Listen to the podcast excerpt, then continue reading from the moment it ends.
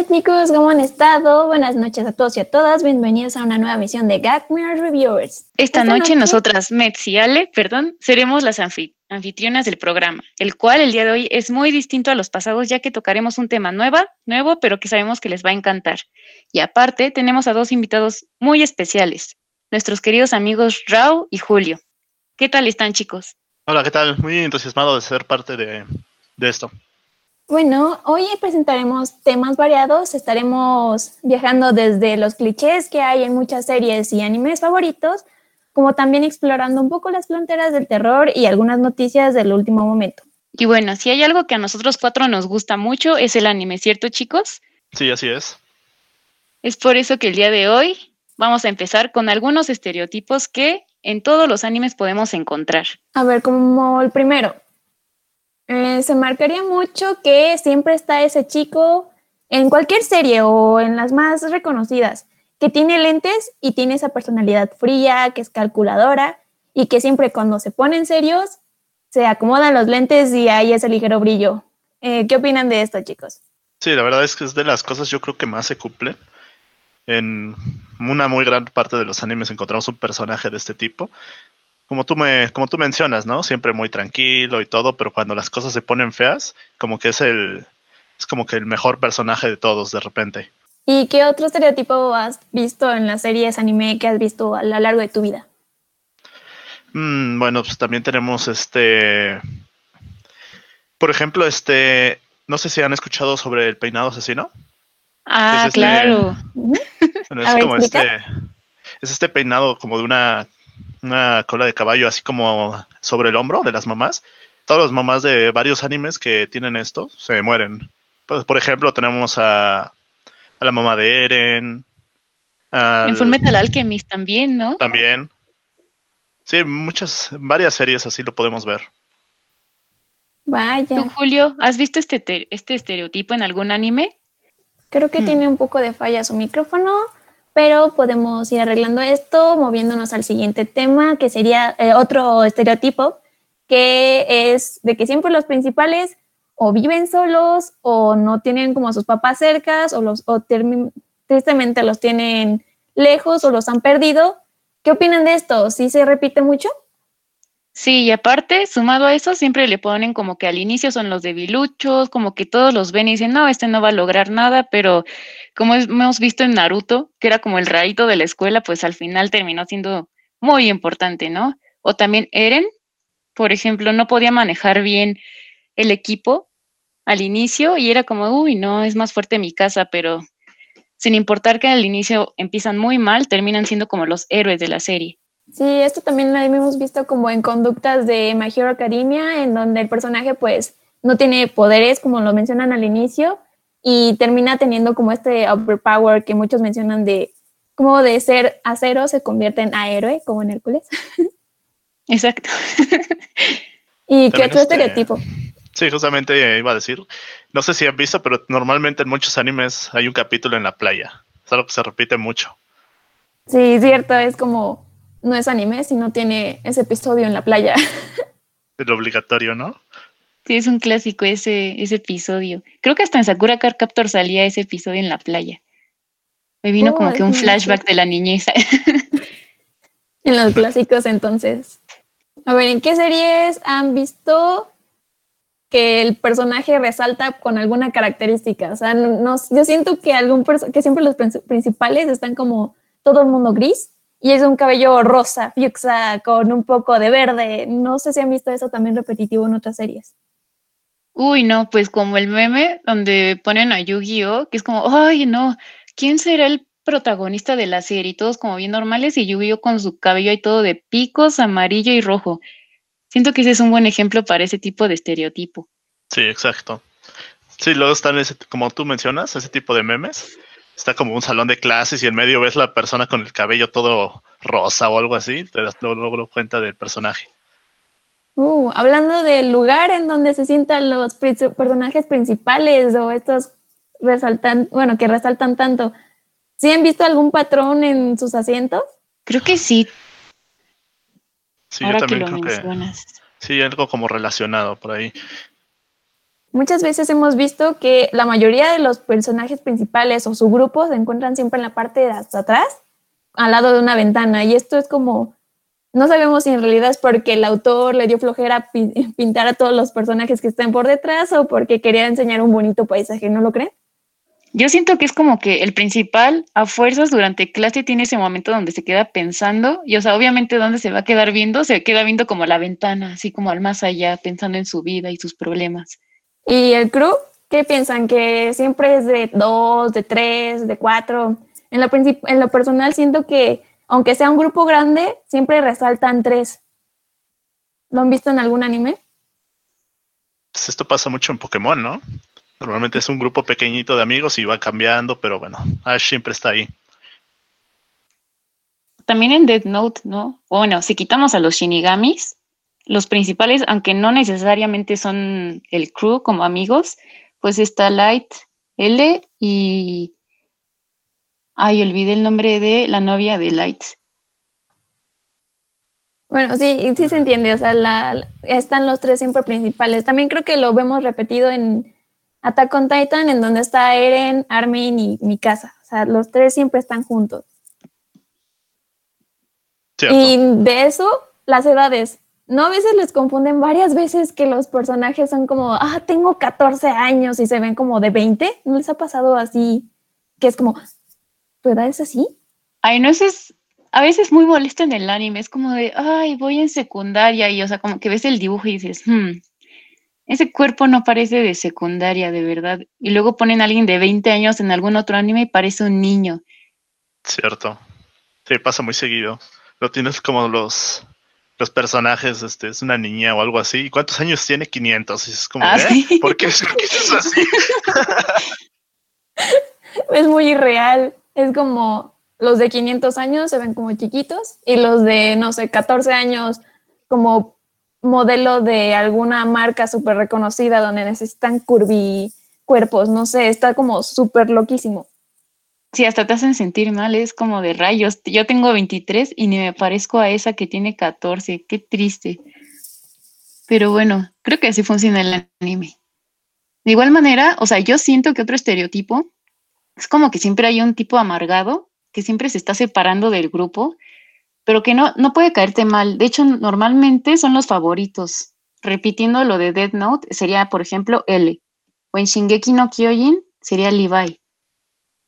O también en Inuyasha, uno de los clásicos, Aseshomaru. Hasta tiene, creo que un gran grupo de fans en donde lo aman y protegen, diciendo como, no es malo, solo no se entiende muy fácil.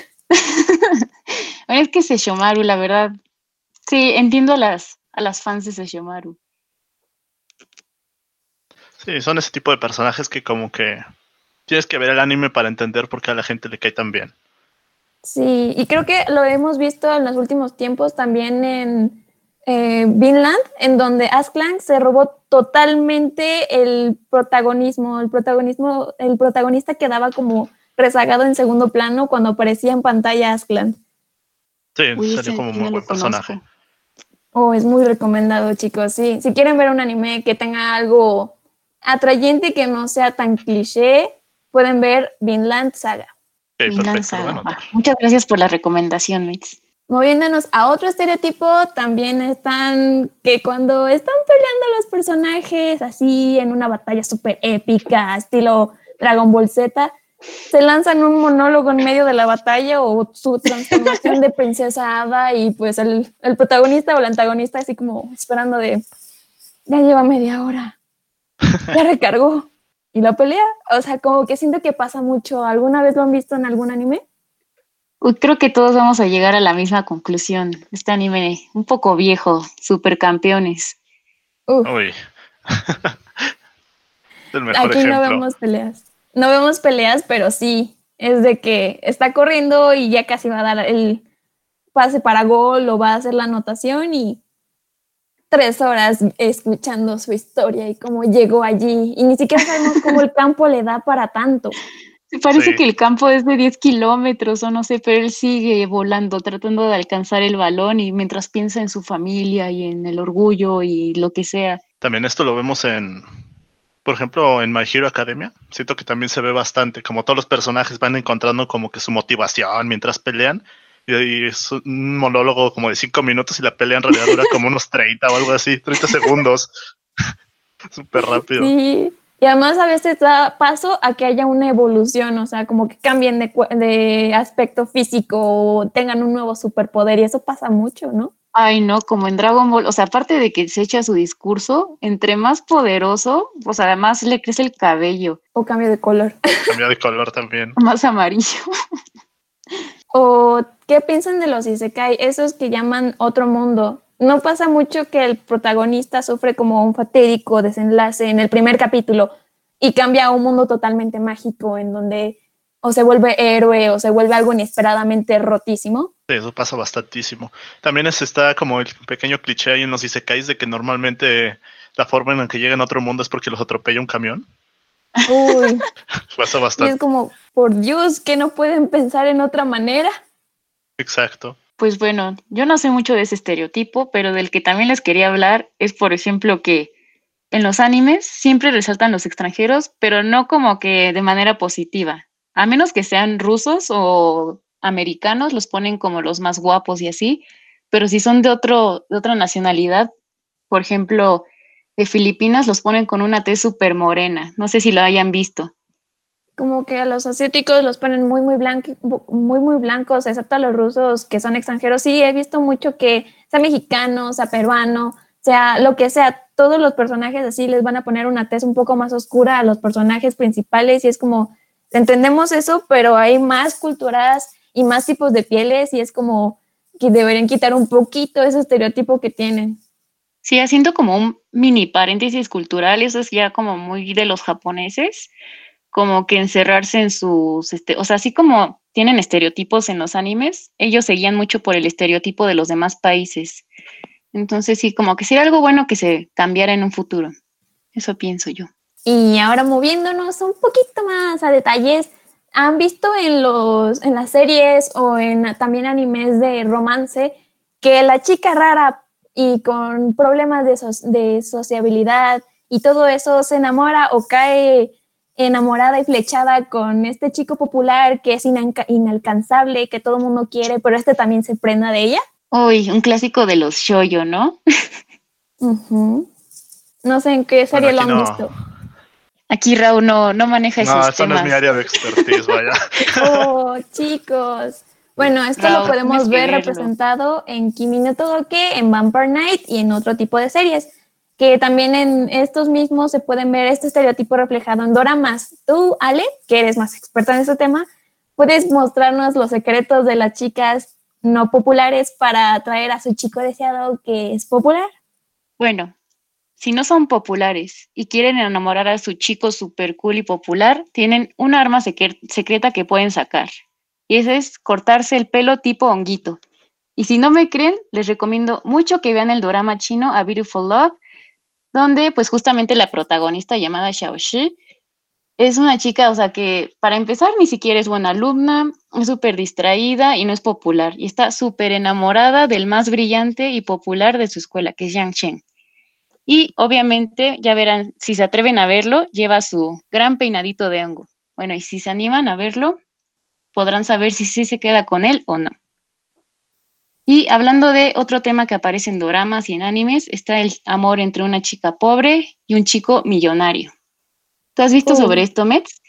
Sí, se repite mucho tanto en doramas como en anime. Y si vemos anime exactamente, está en Auran High School Host Club, que la chica pues entra por una beca y no se arregla para nada y el chico millonario se siente como atraído a esta personalidad que ella tiene y a pesar de que el mundo los quiere separar porque son de según clases diferentes, ellas luchan para estar juntos. Y aparte lo chistoso es que al inicio ella se hace pasar por hombre y aparte ni siquiera por una razón importante. La razón fue porque, no sé si recuerdes, unos niños le pegan chicle en el, en el cabello, entonces decide cortarse. Le dice, bueno, ya que lo tengo corto, me voy a pasar por hombre. Sí, y bueno, hay como muchos detalles en las series en donde pues no son necesarios y se pueden como solucionar de diferente manera menos complicada y siempre llegan como a ese punto de complicar todo. Así como hacerte pasar por un hombre en vez de, pues no sé, solo tener el pelo corto y ya. Sí pasa, la neta sí pasa. y bueno, pasando a un tema que Raúl ya conozca más porque tampoco lo queremos excluir. Y seguro has visto un anime de este tipo. Es el típico que surge un romance entre dos personas, pero una de estas, de estas está enferma. Sí, aquí ya, ya conozco un poco más, por lo menos he visto uno. este, bueno, este es el caso de una chica aquí en Madoka. No es, eh, no es el personaje principal, pero igual como que está su, como por ahí su relación. Y pues, bueno, como te decía, es algo que sí he visto y que sí he escuchado de muchos animes donde pasa esto. No sé si ustedes hayan visto algún otro. Pues hay uno muy famoso que salió, no tiene mucho tiempo de haber salido, que es Your Lie in April, que igual es un chico que conoce a una violinista y pues, o sea, lo feo es que le guarda todo el tiempo el secreto de que está enferma. Y pues bueno, ya sabrán que como les gusta a los asiáticos, el final es bastante triste. Esto también lo podemos ver reflejado en una película, bueno, lo vi en lo personal como película, no, desconozco si la hayan manejado una serie, pero sí tiene un manga que se llama I Wanna Eat Your Pancreas, en donde pues, vemos cómo se desenlaza todo este romance, en donde empiezan como peleándose y se odian, pero termina surgiendo el amor y finales en donde dices, ¡ay, mi corazón me duele, quema! Hablando de otros finales que te queman el corazón, les recomendamos Metsu y yo, si les gusta sufrir, claro, ver la película japonesa Koizora, porque trata de lo mismo. Y aunque parezca repetitiva la historia y que hay muchos del mismo tipo, créanme que vale la pena verlo. La verdad es que sí, les va a hacer pasar un momento de coraje y tristeza. Así que, Koizora, chicos, por si se animan a verla. Y pues con todo esto nos damos cuenta de que eh, al, mundo asiático, es lo que percibimos un poco, le gusta mucho el drama, mucho los momentos trágicos o súper que te lleguen al corazón, que te hagan sentir desde lo alto hasta lo bajo y te suban al cielo y te vuelvan a tirar al suelo, te vuelvan a tirar al suelo y empiezas como a pensar en cómo, cómo pueden hacer esto en 12 capítulos, no muchas series, pero sí hay bastantes en las que puedes percibir esto. Y a veces en donde hay finales donde te pueden llegar a sentir que ya no hay nada en el mundo o te pueden decir, voy a seguir adelante porque quiero ser como este personaje. No sé qué piensen chicos, ¿han llegado a tener algún anime así? Sí, este, por lo menos yo creo que como Evangelion puede llegar a ser algo así. O sea, el anime en sí completamente es muy, voy a decir, como deprimente, pero pues el final es, la verdad es que el final es muy bueno, es uno de mis animes favoritos por lo mismo. ¿Y tú, Ale? ¿Cuál es tu serie o anime favorito? Uy, justo estaba pensando en eso. A, mí me gustan mucho los trágicos, no te voy a mentir, porque no sé, a mí sí soy de esas personas que les gusta sufrir. Pero que me haya motivado, pues la verdad, aunque suene chistoso, Inuyasha me gustaba muchísimo, porque era así como, como no sé, animarte a conocer más gente y aunque primero te muestren un lado todo desagradable y enojón como Inuyasha con Aome, como animarte a seguir tratar de conocerlos más y ver su lado bueno al final. Sí, esto me suele pasar también con un anime llamado como El Hombre Gris de Greyman, en donde ah, tal vez no tenga una parte fundamental en donde digas, ay, tiene esta meta en la vida o no sé qué. Eh, tiene una personalidad que dices, wow, yo quiero llegar a ser como esta persona, no se deja guiar como por lo que dicen las personas, es bastante noble, bastante, digamos, como sofisticado a la manera de hablar. Y cuando lo intentan atacar como verbalmente o hasta físicamente, este no opta tanto por la violencia, él, o violencia, perdón, este opta por intentar dialogar de, las mejor, de la mejor manera, intentar razonar y conocer a su enemigo, porque sabe que todos tenemos esas motivaciones para seguir haciendo algunas cosas. Y si ve que están mal, pues decirle como, oye, estás mal. Eh, pero te explico por qué. O sea, creo que eso es un gran crecimiento de algún personaje. No sé si alguien tengan algún personaje que no sea como de su serie favorita, que digan, mm, creo que es un buen ejemplo a seguir. Pues tal vez no es anime, pero es un drama chino que se llama La leyenda de Jen Huan, que, pues, o sea, se trata sobre las consortes del emperador.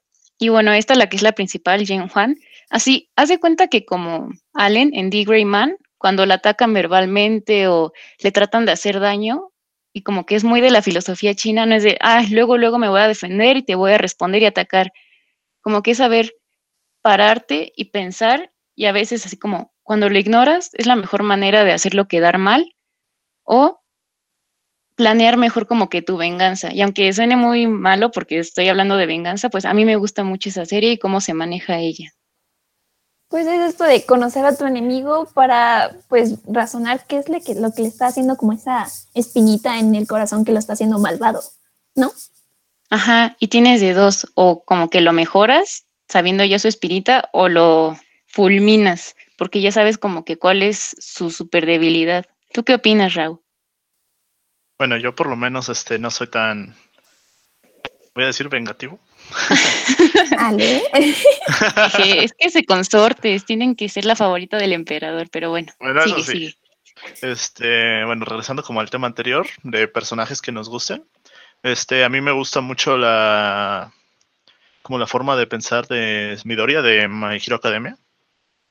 Siento que es como que muy muy positivo, o sea, a pesar de que de los problemas que tuvo al inicio del anime no nunca se rindió y pues al final terminó logrando su sueño. Bueno, si quieren saber más, ahí pueden ver My Hero Academia. no voy a spoilerles nada. Grande.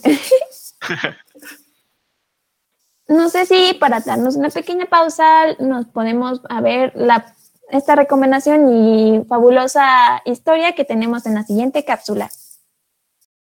¿Qué onda? ¿Cómo están? Somos Mets. Y Joel. Y en esta ocasión te traemos una excelente recomendación de videojuego del género de horror japonés que te hará querer dormir con la luz encendida. El día de hoy les traemos la saga de Siren, aunque nos enfocaremos en el reinicio de la misma, llamada Siren Blood Curse, grandes obras de horror japonés dirigidas por Keiichiro Toyama, mismo director de la primera entrega de Silent Hill.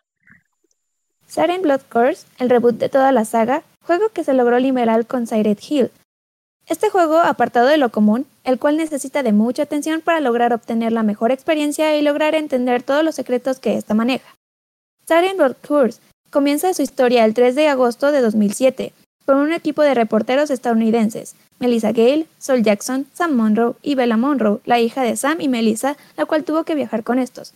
Estos tienen que visitar el pueblo llamado Hanuda en Japón, que se supone que desapareció a causa de terremoto en 1976 topándose a altas horas de la noche mientras investigaban con un grupo de ocultismo, realizando rituales bastante oscuros implicando sacrificios, pero esto es interrumpido por un chico llamado Howard Wright, que sin saber acaba de provocar una catástrofe, causando que tengan que escapar en busca de ayuda. Howard es interceptado por un policía de aspecto extraño, el cual lo comienza a atacar y a perseguir hasta que por un accidente el policía cae de un risco y parece fallecer en el acto. Sin embargo, no es así, y no es el único afectado. Regresando con el grupo de reporteros, al lograr escapar del grupo ocultista, se encuentran con una extraña enfermera, justo antes de escuchar una estrendosa sirena, provocando un temblor, causando que nuestros protagonistas sean aturdidos hasta el desmayo y despertando cada uno en lugares totalmente distintos a los que se encontraban principalmente. Eso sí, siempre dentro del pueblo, aprendiendo que así deben encontrar una manera de escapar y evitar ser convertidos en chivitos, seres irascibles y conscientes, los cuales son humanos maldecidos por la inmortalidad de Januda, seres que jamás podrán ser eliminados ni podrán descansar en paz, y sin importar cuántas veces parezca que los hayas vencido, estos se volverán a levantar. ¿Podrás resolver el misterio que depara este pueblo para poder escapar? ¿O caerás en las garras de la maldición de Januda?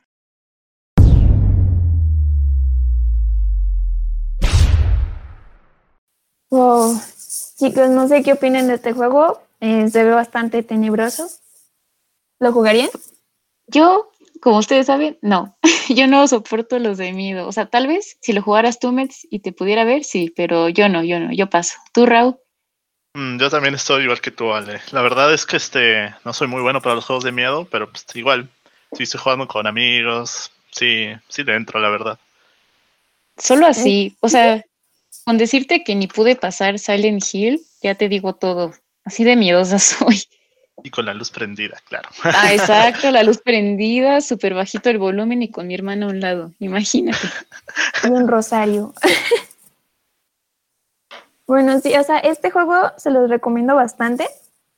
Sí, tiene una mecánica de juego algo distinta, ya que eh, con los mismos eh, monstruos, chinobitos, eh, te puedes encontrar con que activas el poder de uno de los personajes y se separa la pantalla y puedes ver realmente cómo está viendo el monstruo versus lo que estás viendo tú y a veces llega como a marearte, sin embargo, sí es como una experiencia genial conocer toda la historia porque no es como que te mantengas en una línea temporal, este juego maneja varias líneas temporales y es tu misión intentar resolver todo este panorama e intentar juntar todas estas líneas para conocer realmente qué, cuál es la maldición de la sirena.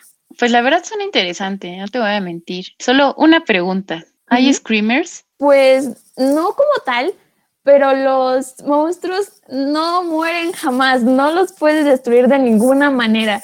Es de que tienes dos minutos después de haber noqueado a uno, o como dos a tres minutos, para intentar como resolver el puzzle o todo lo que se encuentra allí o escapar del lugar, ya que a veces te pasa de que estás tan concentrado en intentar encontrar una puerta y te encuentras de frente a uno de estos monstruos y tú pensando que ya lo habías derrotado, no, o sea, no lo derrotas jamás. Esto sí es como un problema porque sí te llega a dar unos grandes sustos, pero al final del día como que te acostumbras a que a estar contando de mm, llevo aquí dos minutos, ya se levantó a correr. Llevas tu cronómetro en la mano, ¿no? Cada que no quedas a un monstruo. Casi, casi. Lo malo es que sí son bastantes monstruos. Sí. Lo bueno del juego es que puedes golpear a los monstruos y sí es como fácil darles, no es como que sea lo más complicado como pasó en algunas entregas de Silent Hill, en donde era un pequeño cuchillito y no le dabas y no le dabas y se tardaba mucho en pegar. No, aquí es como si el monstruo está viendo otro lado y ataca, pues va a dar ese lado o si tú le esquipas, no va a como hacer esto de cambio de cámara directo al monstruo para atacarte, sino puedes andar esquivando y golpeando para evitar sus daños. Y hablando de Silent Hill, que es como una conexión que tienen el director de este juego con la gran entrega de Silent Hill, ¿qué opinan de este juego? Silent Hill, pues a mí me gusta ver otras personas jugarlo y aún así me da miedo. Pero me gustan mucho las historias que le, que le dan al juego. Y sobre todo desde que salió la película, que obviamente si ahorita la ven, van a ver, van a pensar que qué chafísima película, pero en su momento para mí fue genial esa película y desde ahí le agarré cariño y ya después al videojuego, aunque nunca lo pude pasar. ¿Tú qué opinas, Raúl? Bueno, pues como les decía, yo nunca he sido de juegos de terror. Este, por lo mismo, nunca he jugado Silent Hill, conozco a alguno que otro personaje que son famosos, etcétera. Y tampoco vi la película, porque no, yo, yo de plano no, no soy nada bueno para esto. Pero la verdad es que el juego sonaba muy interesante. Como les decía, tal vez valdría mucho la pena darle, probarlo para ver qué tal está. Con todas las medidas de la luz encendida, la puerta abierta, toda tu familia atrás, un rosario y la veladora al lado. Exacto. para que nada pueda fallar. Y bueno, pues Hablando de Siren, ¿alguno de ustedes ya vio el video que se ha hecho tan popular de Siren Head? Ay, sí. ¿De dónde salió? Ay, no sé, pero la verdad es que es un misterio. Y lo peor de todo es que yo vi el video completo. Sí te atrapa un poco. Sí está bastante interesante, voy a decirlo así. Sí está como que muy... Espanta bastante. Bueno, yo de lo que sé de dónde salió, escuché que este si no me, bueno, yo por primera vez lo vi en Twitter. O sea, me encontré un tweet y fue así como de, ¿qué es esto? Y después como que un poquito más, un poquito después como que se empezó a hacer famoso ya en, en TikTok. Ahí fue como que donde empezó a hacerse más famoso y pues ya, si no me equivoco, hasta sacaron también un juego parecido. Algo así. Yo, sí, creo que sí sacaron un juego. Yo la primera vez que vi a Siren Head fue en un meme, así como pues bueno, si no saben de qué hablamos, es literal un monstruo que tiene cabeza de sirena, no de sirena así como del mar, sino sirena de bocina. Entonces cuando lo vi dije, nah, ¿quién rayos va a sacar un monstruo así? O sea, eso no va a tener éxito y pues bueno, retiro lo dicho. Sí, ha pegado. ¿Y no les recuerda un poco la mecánica que tiene Siren Head con este Slenderman? Sí, sí, es como del tipo, siento. Por lo menos en el video que se hizo súper famoso, sí. ¿Y tú qué opinas, Raúl? Sí, sí, es muy parecido. También este, pues es muy parecido a como esa, como toda esta gama de juegos que son muy, como dices, parecidos al Slenderman. Tenemos juegos como el Rake, otro, no sé si alguna vez vieron este, el- como el mod del Slenderman que se llama Slendytubbies. Básicamente en vez de ser Slenderman era Teletubbies. Sí, era como tu infancia vol- vuelta a una pesadilla. Uy, no, ese a mí, yo vi un video de Dross jugándolo y yo sí me asusté un montón. Pero yo también, yo también. Y esto suele pasar como ya con juegos, ¿no? De que traen algo de la infancia que parece ser bastante inocente y lo vuelven algo tenebroso que te va a atormentar hasta en tus más bonitos sueños. Sí, yo no sé por qué hacen eso, ¿eh? Qué mala onda, nos arruinan nuestra infancia. Les gusta mucho hacer eso. Es triste. Uno de los mods de Slenderman conocieron a. ¿Cómo se llamaba? Eh, es una versión brillante de, Slan- de Slenderman en donde tiene lentes y es como una versión brillante en donde en vez de ser el malvado es el que intenta ayudar a los niños. ¿No lo conocieron? No, ay, es la primera vez que No, escucho eso, la verdad, ¿eh? Sí, pero a pesar de que. ¿Sí? Ah, sí. Este, yo por lo mismo que te digo, no, como que tampoco le buscaba tanto, como que el, el, de se me hizo, no sé, se me hizo, me llamó bastante la atención. La única razón por la cual lo conozco, la verdad. Pero no, no busqué más sobre mods de Slenderman ni nada así. Sí, se suponía que era bueno, pero de nuevo la internet a veces llega a ser un poco malvada y lo llegaron a volver a ser malvado, como el peor de los hermanos de Slenderman. Y no sé por qué hacen esto, chicos, pero así es el internet y así es el mundo de los videojuegos. Siempre va a haber como sus lados positivos y sus lados bastante tenebrosos. Otro juego del tipo que se me acaba de venir a la cabeza y que también lo jugó Dross, perdón por sacarlo al tema, pero era Five Nights at Freddy's Uy, y todas las versiones que le hicieron. Yo recuerdo que una vez intenté jugar la primera, pero no, o sea, estaba al lado de mis primos y aún así tenía un montón de miedo. Y aunque, o sea, está, el dibujo tampoco es como que dé muchísimo terror, pero yo no aguanto los screamers. ¿Tú sí lo jugaste? ¿Ustedes, alguno de ustedes lo jugó? Sí, yo sí lo jugué. Me, me recuerdo mucho de la prepa. Este, alguna vez, este, lo, lo compré para el celular, entonces estaba jugando con mis audífonos. Iba en un avión. Y este, pues yo estaba jugando, yo estaba jugando bien feliz y de repente sale el screamer y, o sea, doy el salto y la persona que está al lado de mí se espantó también, más así como de, o sea, lo terminé espantando él también con mi salto. Y ya pues así como de, bueno, mucho por, por ahora. me dio un buen de pena, algo así como de, ay, perdón. Sí, por favor, impartas al señor de atrás, ¿no? Le sacan del avión por malvado. Pues sí, pues en lo personal sí lo jugué y no me gusta mucho esta recurrir a el screamer como para atraer diciendo que es puro de miedo. Sí te mantiene al tanto, pero es más porque estás al pendiente de que no te asalte un screamer. Creo que esa es como una técnica que ya se está usando ahora mucho. Como que ya es el último recurso, ¿no? Cuando sabes que lo que estás creando no da miedo, es como, ay, bueno, ya les voy a poner ahí un gritote. Sí. Pero en lo personal, si algo me gusta más es cuando el terror es de suspenso.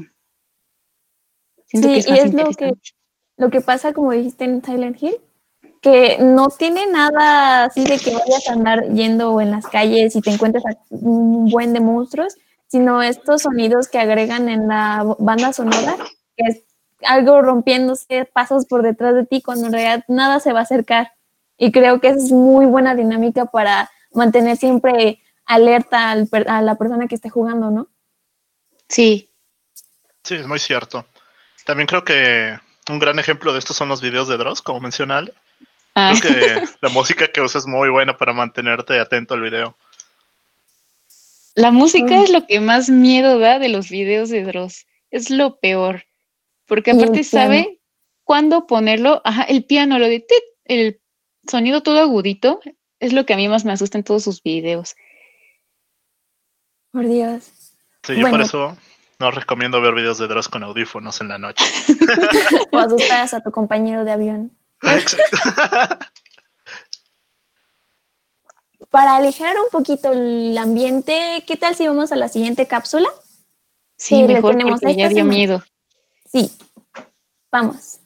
¿Qué onda? ¿Cómo están? Somos Mets. Y Vale. Y en esta ocasión te traemos una excelente recomendación de anime de ciencia ficción, cuya historia resulta muy interesante desde un inicio, dándonos muchos momentos de risa y otros más emotivos. Les presentamos Ansatsu no Kyoshitsu, mejor conocido como Assassination Classroom. Este anime comienza mostrándonos que la Tierra se encuentra amenazada por un monstruo que acaba de destruir el 70% de la Luna. Este monstruo termina poniendo en jaque a la humanidad, ya que dice que dentro de un año destruirá la Tierra si es que no lo matan primero. Pero no solo eso, sino que ofrece una posible oportunidad de salvación. Este monstruo comienza a dar clases en una escuela secundaria a un grupo de alumnos, los cuales día a día tratarán de ingeniárselas para matarlo y poder cobrar una recompensa de 100 millones de dólares, la cual la está ofreciendo el gobierno, aquella persona que logre matarlo. Nuestra historia comienza a partir de este punto, donde acompañaremos a cada uno de los alumnos de esta clase, enfocándonos un poco más en Nagisa Shiota, dentro de su travesía por ser quienes asesinen primero al monstruo. Además, seguiremos el desarrollo personal de cada uno de los personajes, donde les tomaremos un gran cariño, con una duración de 47 episodios más un OVA. Sin duda es un anime que no pueden perder. ¿Qué opinan de esta serie que nos mantiene siempre ah, agarrándonos de, de todo para intentar saber qué es lo que pasará con nuestro hermoso personaje algo alienígena? Yo no lo he visto, pero desde la primera vez que lo estaban promocionando, de hecho, cuando fui a Japón, este estaba de moda, siempre me dieron ganas, pero me quedé con la espina. Y lo peor de todo es que tengo el manga. ¿Y no lo has leído? No, no lo he leído. Debo confesarlo, solo lo tengo ahí guardadito juntando polvo. Este, también yo no lo he visto. Vi el primer capítulo, pero como que no, no me enganchó del todo, entonces pues lo dejé por un tiempo. Estoy pensando retomarlo, solo que todavía no tengo fecha ni nada para regresar a él. Uh, bueno, este anime es bastante recomendado si quieren como encontrar historias diferentes, ya que cada uno de los personajes te maneja distintos medios como para seguir avanzando en esta travesía. Y también te llegas a encariñar de el que consideran todo el mundo el antagonista, ya que tiene una personalidad atrayente y que te termina agradando bastante. Sí, es lo que he escuchado, que todos como que terminan encariñándose del pulpito. Muy bien, como para movernos un poquito más al mundo de lo más que hemos hablado antes, regresamos al mundo LOL. Eh, ¿Qué opinan de los nuevos personajes? Como, ¿Qué es lo que ahora ha resaltado más? Pues como que ahora todos están muy bonitos, ¿no? ¿Tipo Disney? Tipo Disney, exacto, como dice un compañero. Sí, este. Es algo que han estado haciendo bastante seguido, ¿no? Podemos verlo como con Lilia, con Yumi, con estos personajes nuevos, todos, como dicen ustedes, tipo Disney. Tenemos al venadito, tipo Bambi, tenemos al gatito. Pero bueno. Serafín. Exacto. Pero bueno, pues ya Raya trató de corregir esto con su nuevo personaje. No sé si ya vieron cómo, cómo está. Es este Rel, me parece. Sí, es, es Rel. Suena interesante su, su mecánica, donde sí robaba, creo que defensa, no entendí muy bien, pero sí está algo diferente. Bueno, y más que se salió ya de la manera de dibujarlo tipo Disney, mágica y diversión. Sí, esta se ve más ruda, ¿no? Así como mujer poderosa. Bueno, a mí me agrada más ese concepto. Tal vez no tanto como hoy, ¿verdad? Porque eso ya se pasó un poco, pero sí se ve cool. Sí, ya regresando como que más a las... Ya League of Legends vuelve a aparecer un juego donde Urgo te, te mata con su R y te jala hacia sus, hacia, hacia, tus, hacia sus cuchillas. Ya volviendo como a ese mundo, ¿no? Porque teníamos antes, este, tenemos personajes que te matan a balazos, cosas así. Luego tenemos a nuestros gatitos bonitos y los venados con sus cetros girando y no sé qué.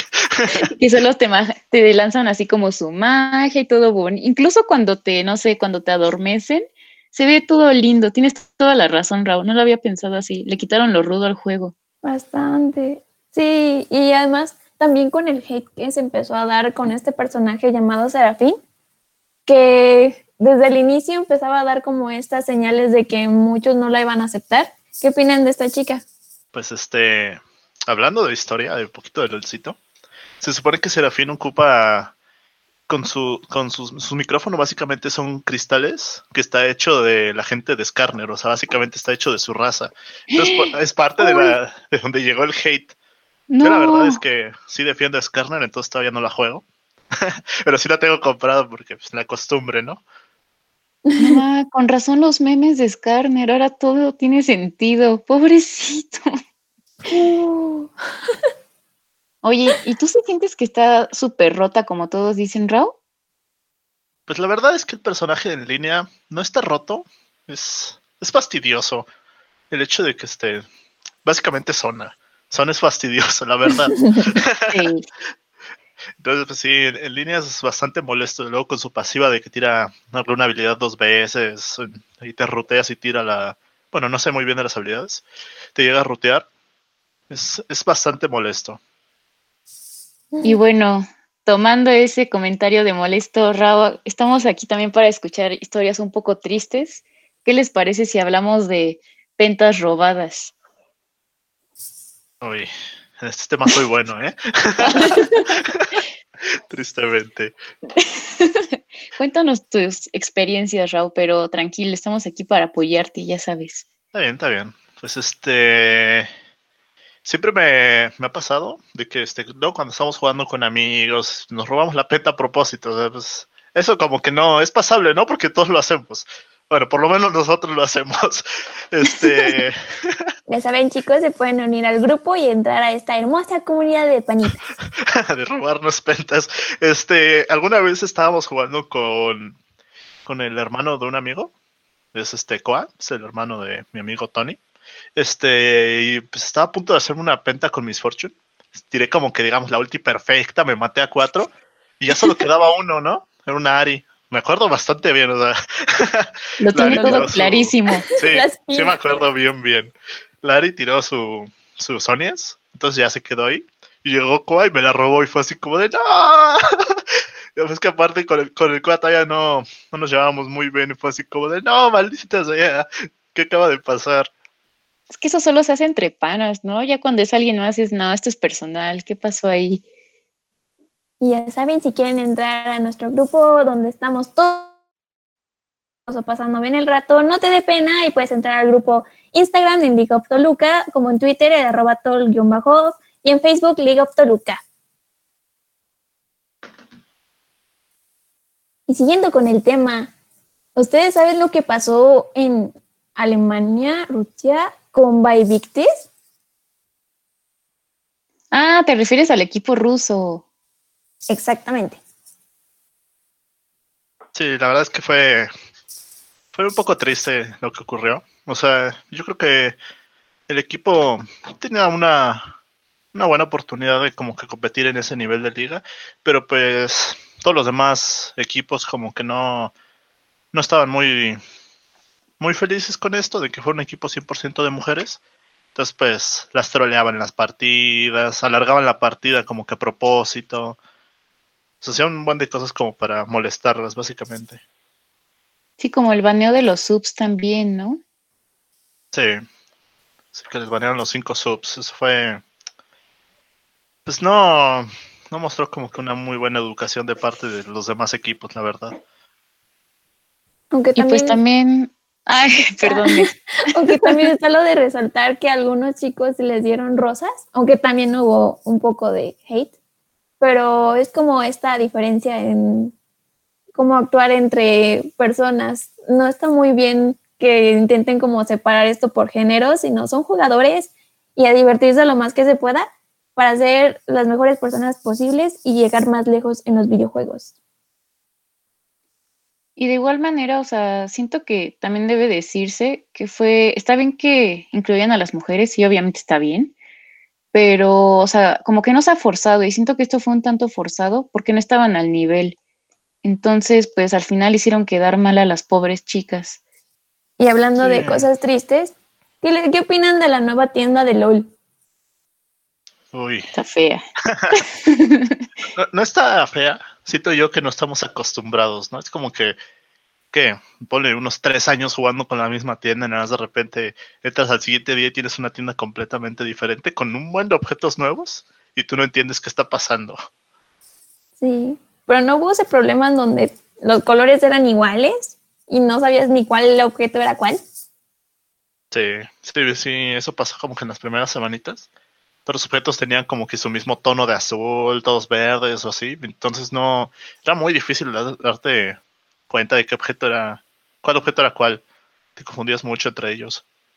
Sin embargo, creo que irnos acostumbrando a esta nueva mecánica también como nos ayudará a crecer personalmente, porque no hay que quedarse estancados, como dicen muchos, porque si no te secas como cemento. Cobra Kai.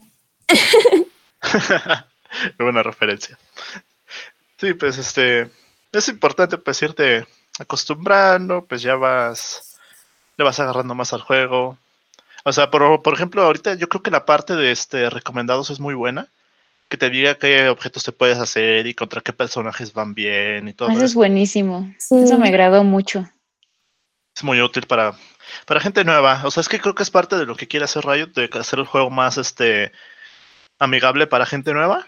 Porque este, pues, si te dicen que armarte en todas las partidas, pues es bastante, es bastante bueno. También como cambiando un poquito de tema, este nuevo tutorial que también metieron. Bueno, ya no es tan nuevo, pero hicieron un nuevo tutorial que te explica de mejor manera que el anterior cómo jugar League of Legends y así. Y te presenta varios personajes. Uh, sí, antes empezabas con Ari y a, intentar entender toda la mecánica. Sí, era con Ashe. Ah, sí, este, sí aparte, no, no te preocupes. Y aparte, este, algo que se quedó como meme del tutorial es que este, si revisas como que el historial de partidas de todas las personas que jugaron League of Legends, si es que hicieron el tutorial, su primera partida va a ser con Ashe y se compraron una cota de espinas, que es un objeto para tanques. Es que es lo que te recomendaba el tutorial. yo fui una de esas. Sí, yo también estoy ahí. El tutorial te lo decía. Sí, es así de, no, no, vas a no vas a pasar de aquí si no te compras este objeto para tanque. Y luego porque la gente tiene traumas en qué me tengo que comprar si soy a, deseo, si soy support, si me ponen que tengo que comprar de tanque. Cuando no todos los supports son tanque. Pues, pues, como te decía, pues digo, este cambio de la tienda yo creo que ayuda mucho como a hacer el juego más beginner friendly, para que la gente pueda entrar más al juego, porque pues, sea, ponte en, los zapatos de alguien nuevo, entras a un juego donde hay, pone 100 personajes con todos con cuatro habilidades diferentes y una pasiva. O sea, tienes que aprenderte 500 cosas para poder como que más o menos entender bien el juego. Uy. La verdad que bueno que hicieron ese cambio, porque yo sí fui, fui de esas principiantes que yo dije, bueno, este, seguro las habilidades son las mismas con todos los personajes. Y la primera vez que me, animé a cambiar de Asha a otro fue como de, oh mi Dios, ¿qué es esto? Así como dice Raúl. Sí, y luego la comunidad bien amigable, ¿verdad? Que es. Muy súper amigable, ¿eh? Muchas veces sí te puedes encontrar como gente malvada, pero también hay otros que se llevan el honor de alguien súper bueno porque te enseña a jugar. Sigan así, chicos, los que hacen eso. Los amamos. ah, sí, yo también, este, por ejemplo, cuando era a nivel bajo, este. Alguna vez fue así como, ah, quiero aprender a jugar Nasus. Era como nivel 4 yo. O sea, un buen, hace unos ayeres, unos 5 años, básicamente. este entonces, este, en una partida me encontré a una persona y básicamente me empezó a explicar cómo funcionaban Asus. me cayó muy bien, sí, fue muy buena persona conmigo. Sí, ahí me estaba ayudando. o sea, yo no tenía la menor idea de que si matas minions con la Q de Nasus te da más daño para tu Q.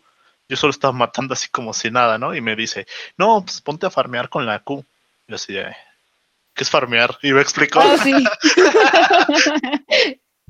Y ya me explicó que este enfermedad era matar los minions y ya me agregó y pues ahí de vez en cuando estuvimos jugando. Me cayó muy bien. Ahorita pues ya lo perdí entre mis contactos, la verdad, pero pues ahí está. No. Sí, y además no solo creas como este sensei que te va a ayudar en tu camino, sino un buen amigo. Sí, exacto. Y no sé qué opinen, chicos. ¿Tienen algún otro tema que quieran resaltar de las últimas noticias de los últimos momentos? Pues miren, no tiene nada que ver con juegos, pero es una noticia muy importante de alguien que murió el día de hoy. Maradona. Descansa en paz, Maradona. Un grande del fútbol. Sí, y pues, bueno. bueno, esta figura un poco polémica, Maradona un poco polémico, este, ya saben, por su muy llamada mano de Dios, esta vez que creo que en semifinales de un mundial metió dos goles con la mano, pero bueno, también este, también es un jugadorazo, no hay que dejar este que este suceso, voy a decirle, deje atrás toda su, toda su carrera, un jugador muy bueno, que este, bueno, tristemente se nos fue a los 60 años, y pues que descanse en paz. Y, bueno, continuando pues, con las noticias, les vamos a dar recomendaciones de esta temporada de otoño 2020, comenzando por Dan Machi temporada 3. Esperemos que esta serie sea de sagrado para que ya salió hace bastante tiempo, pero este, esta temporada trae la tercera temporada. También tenemos a Jujutsu Kaisen, que es una, es una serie de misterio sobrenatural, en donde sí les atraerá mucho si les gusta este tipo de temáticas. Y eh, para finalizar, no sé si quieran comentar algo, chicos. De esta temporada, la verdad es que sí, ya me fui un poquito al parte más como que romántica. Me encontré este anime, este, estaba leyendo como que los, las, que, que iban a estar transmitiendo en Crunchyroll y me encontré este anime que se llama Tonikawa. Este, básicamente, en un poquito de spoiler, en el primer capítulo, este, este personaje principal decide casarse con la persona que se acaba de encontrar. O sea, se acababan de encontrar y fue así como de este, voy a ser tu novio, pero cásate conmigo. Y pues, está bastante raro, ¿no? Y bueno, la historia básicamente es de cómo ambos viven juntos. Está muy, es muy romántico el anime, está, me gusta mucho a mí. Qué bonito. ¿Y tú, Ale? ¿Alguna recomendación? Ay, ustedes, ustedes saben que mis recomendaciones son viejas. pero si son como yo y les gusta lo clásico, les recomiendo el drama Sonata de Invierno. Es un clásico, es de los doramas que abrieron como que el mundo de las telenovelas coreanas en Latinoamérica y, ¿cómo decirlo? Se trata de todo, de amor, de, de muerte, de envidia, un poco de todo, bastante dramático. Espero que se animen a verlo. También recurre con el peinado fantástico de atracción a tu crush. Ah, claro. El peinado del señor súper cool. Y creo que eso es todo. Espero que hayan tenido una buena experiencia el día de hoy con, en nuestra pequeña emisión. Nosotros somos Get Me Reviewers y eh, saben, tienen que, si quieren estar al pendiente de todo lo que hacemos o unirse, a esta gran comunidad en donde hay varias, varios tipos de juegos en los que te puedes unir y hasta concursar en torneos, Solo puede, puede seguirnos en League of Toluca, en Twitter como arroba guion bajo tol, perdón, arroba tol guion bajo, Facebook eh, como League of Toluca.